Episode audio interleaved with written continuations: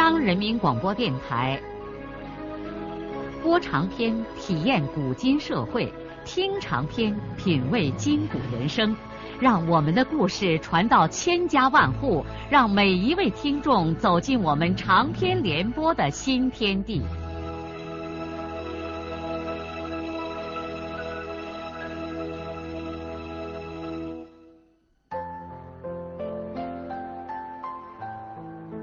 听众朋友，请继续欣赏荣获茅盾文学奖的、由中国文联出版社出版的路遥的长篇小说《平凡的世界》，由李野墨演播。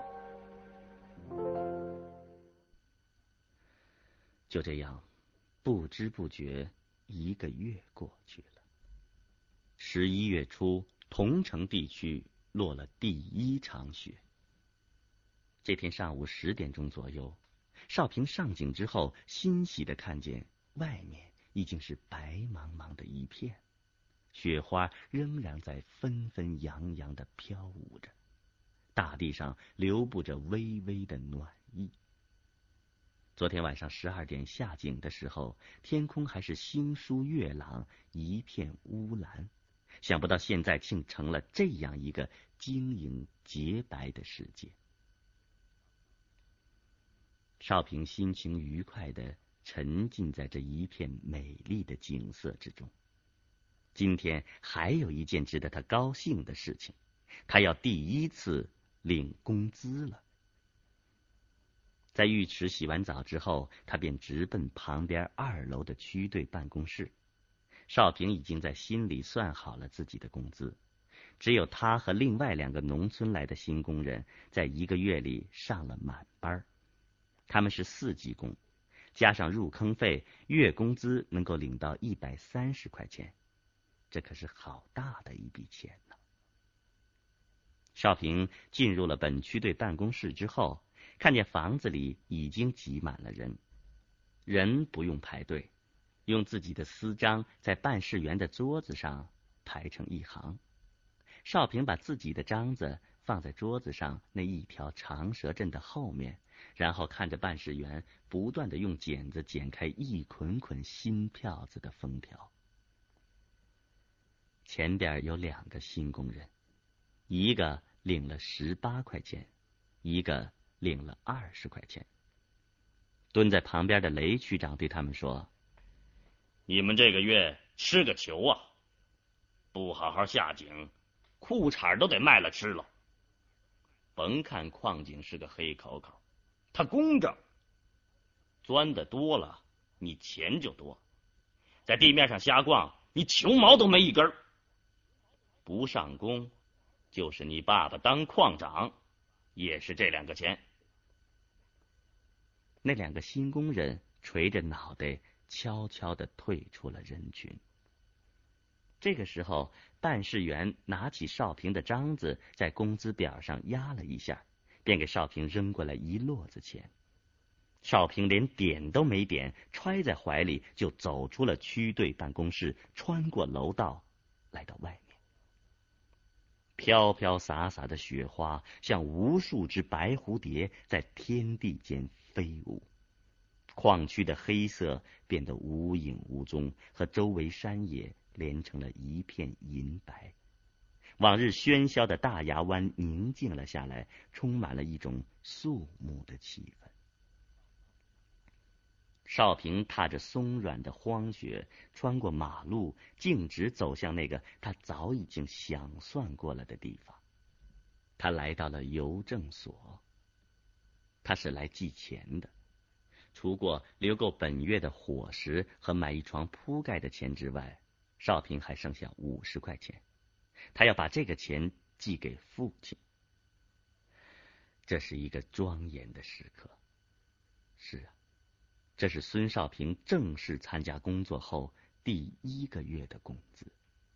他能够想象的来，这张汇款单出现在双水村，将意味着什么？他似乎已经看见父亲是怎样捏着那张纸片走进石歌节邮政所墨绿色的大门。孙少平用一分钱买了一张汇款单，然后伏在柜台上开始填写，圆珠笔在他手里微微的抖着。当他在收款人栏里一笔一画的写下“孙玉厚”三个字的时候，止不住的泪水已经模糊了他的双眼。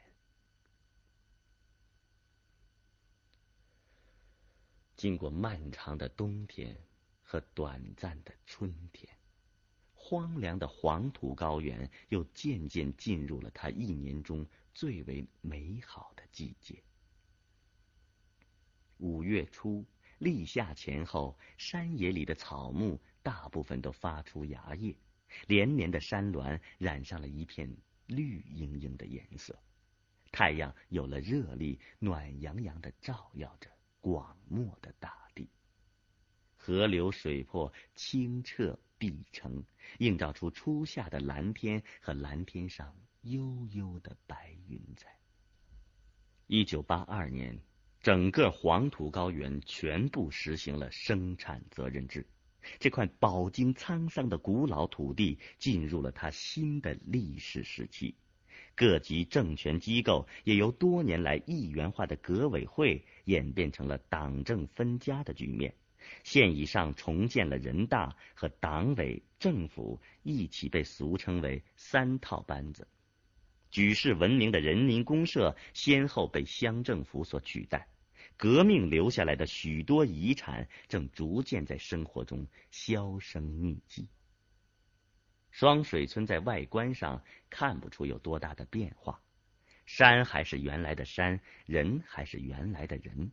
东拉河依旧唱着他不倦的歌谣，淌过这个平静的村庄。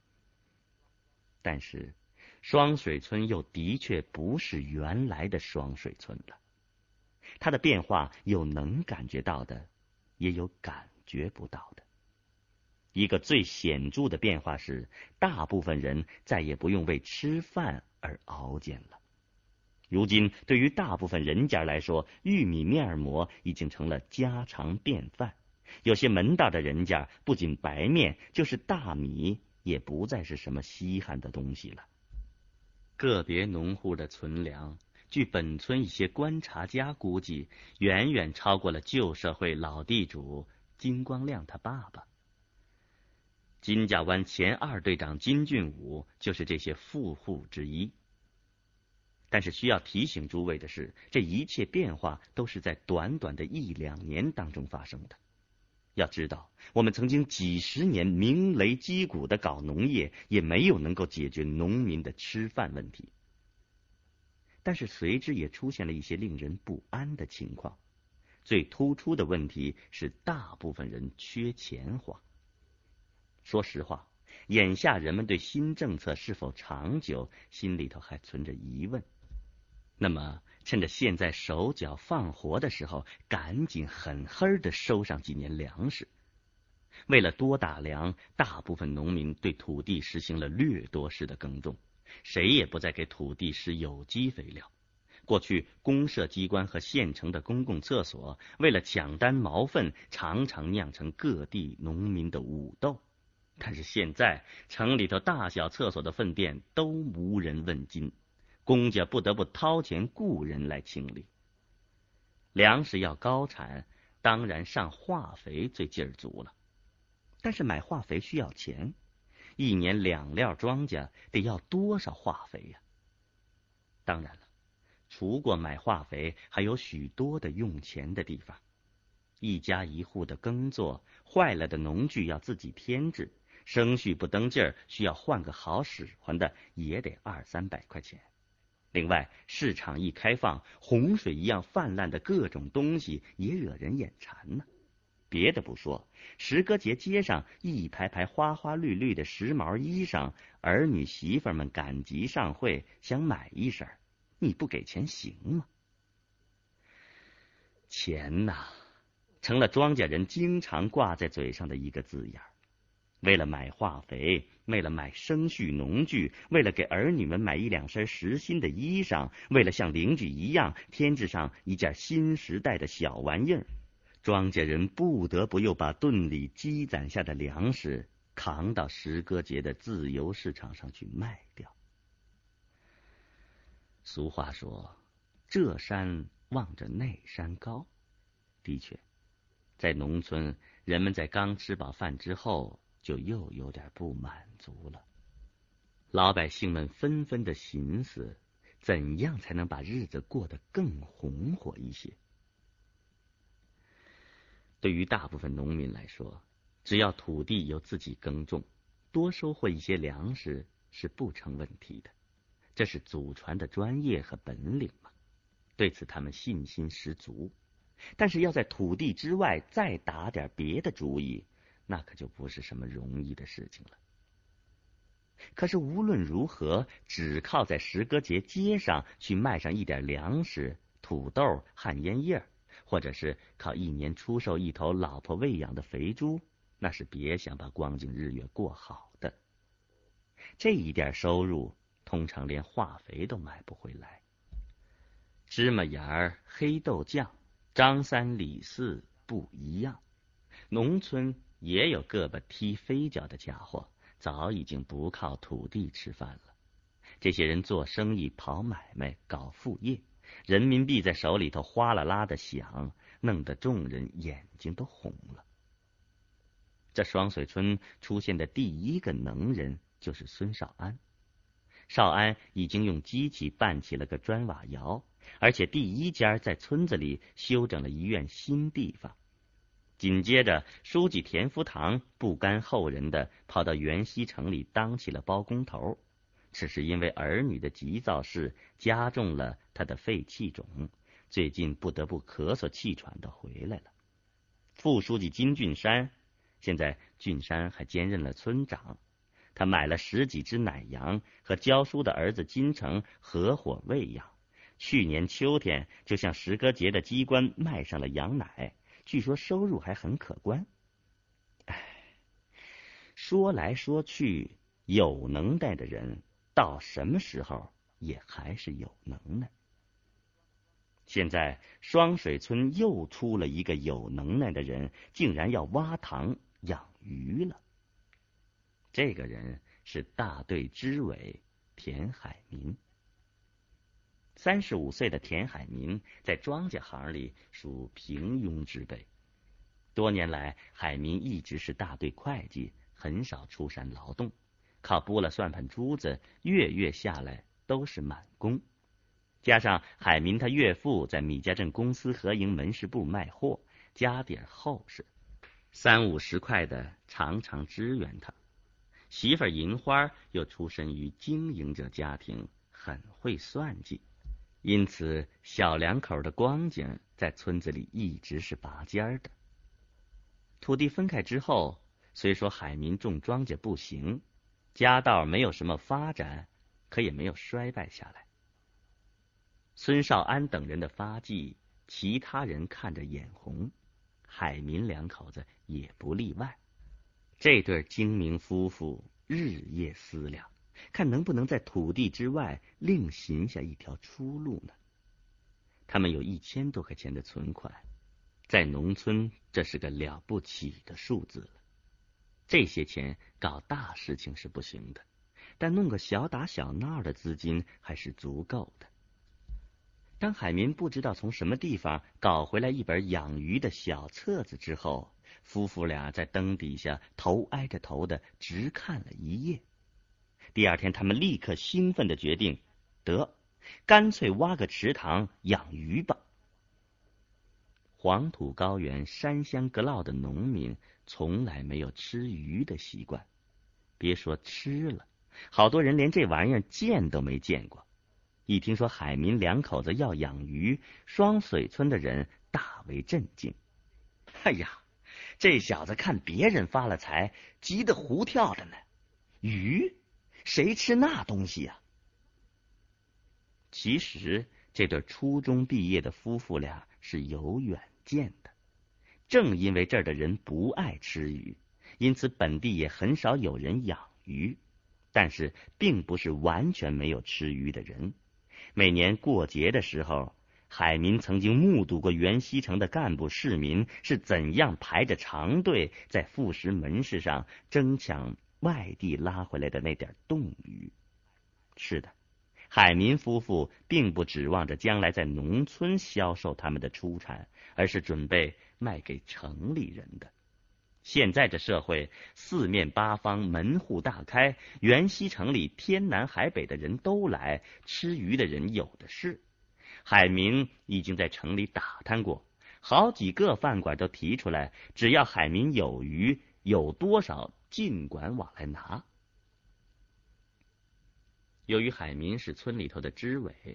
因此，很顺利的征得田福堂和金俊山的同意，以每年交三十六块钱的微不足道的代价，在村子北头东拉河岸边搞到了三亩六分荒草地，就预备着在这里挖养鱼池了。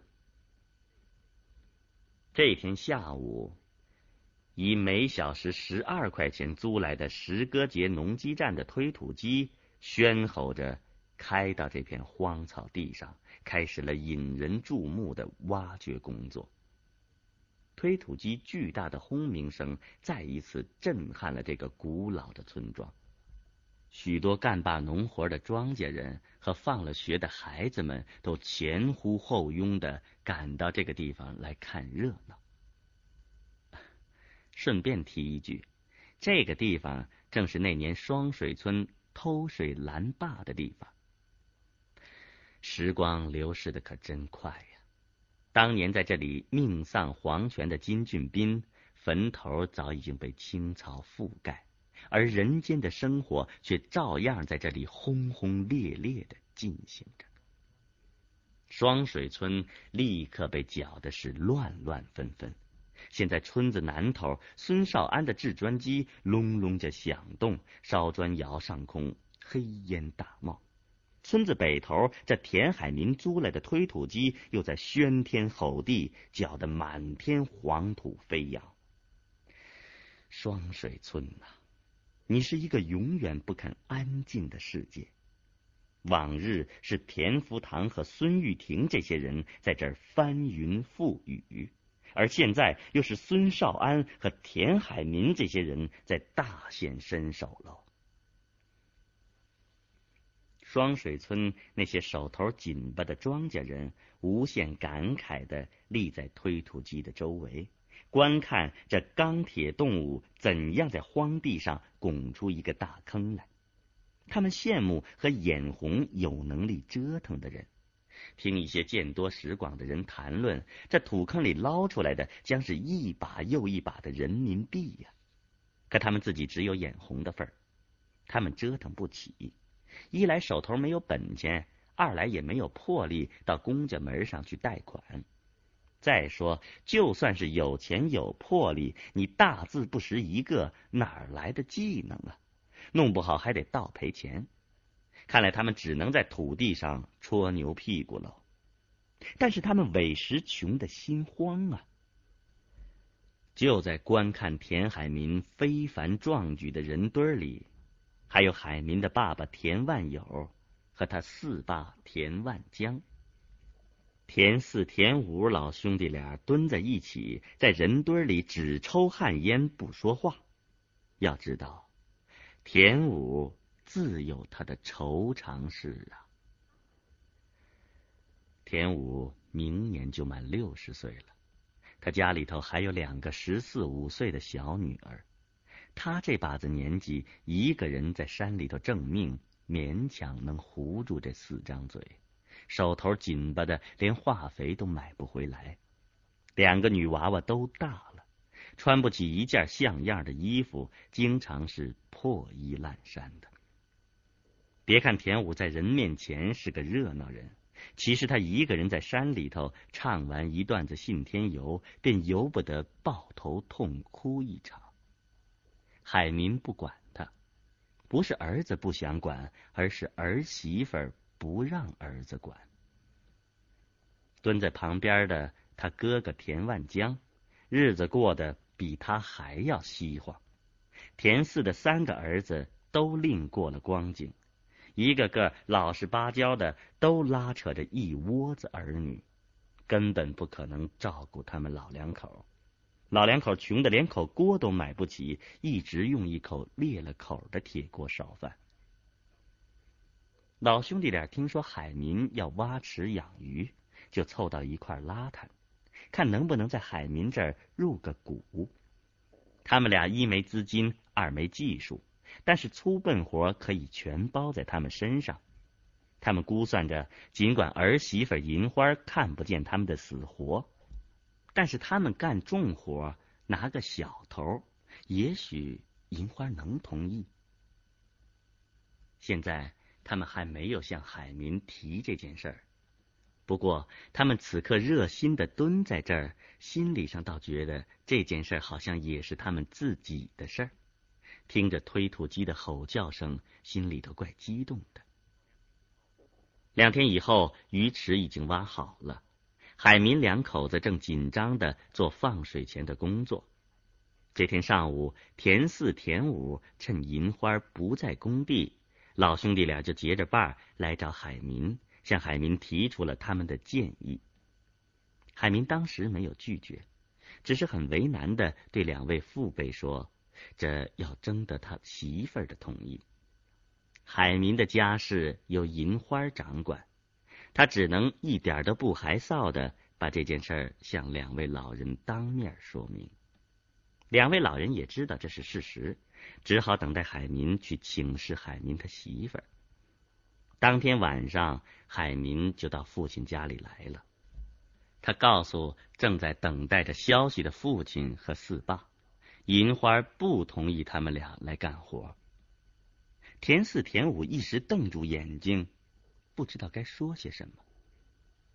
田五发了半天的呆，长叹一口气说：“唉。”我和你四爸，等于是去给你们揽工啊，这你们都不要，你们比旧社会的地主都惨呐！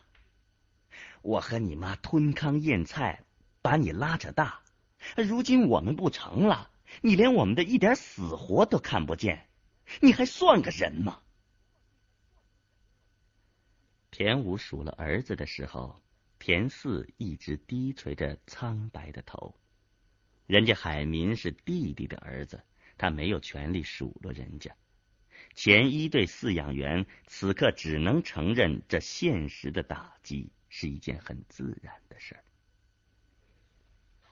田海民无言的接受了父亲的一顿责骂，然后又无言的退出了这个把他养育大的破土窑洞。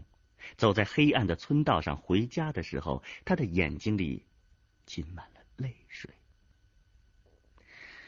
唉，海民不是不知道两家老人的苦情，可是他没有办法说服自己的女人，没办法呀。他要和这个女人一块生活，一块过光景日月。如果和银花吵翻了，除过不能解决老人们的问题，他自己的光景也得烂包。他无法在老人面前为自己的难场辩解，他盘算着只能在自己赚下钱以后，背着银花偷偷的给老人们帮扶一点。此外，他便束手无策了。一个男人活到这种地步，那种痛苦也是外人所不能理解的。第二天。受到生活和感情双重打击的田武，在公众面前仍然扮演着他那惯常的乐天派的角色。在神仙山那儿，他仍然像神仙一样快活的唱他的信天游。至于唱完了以后他哭没哭，我们就不知道了。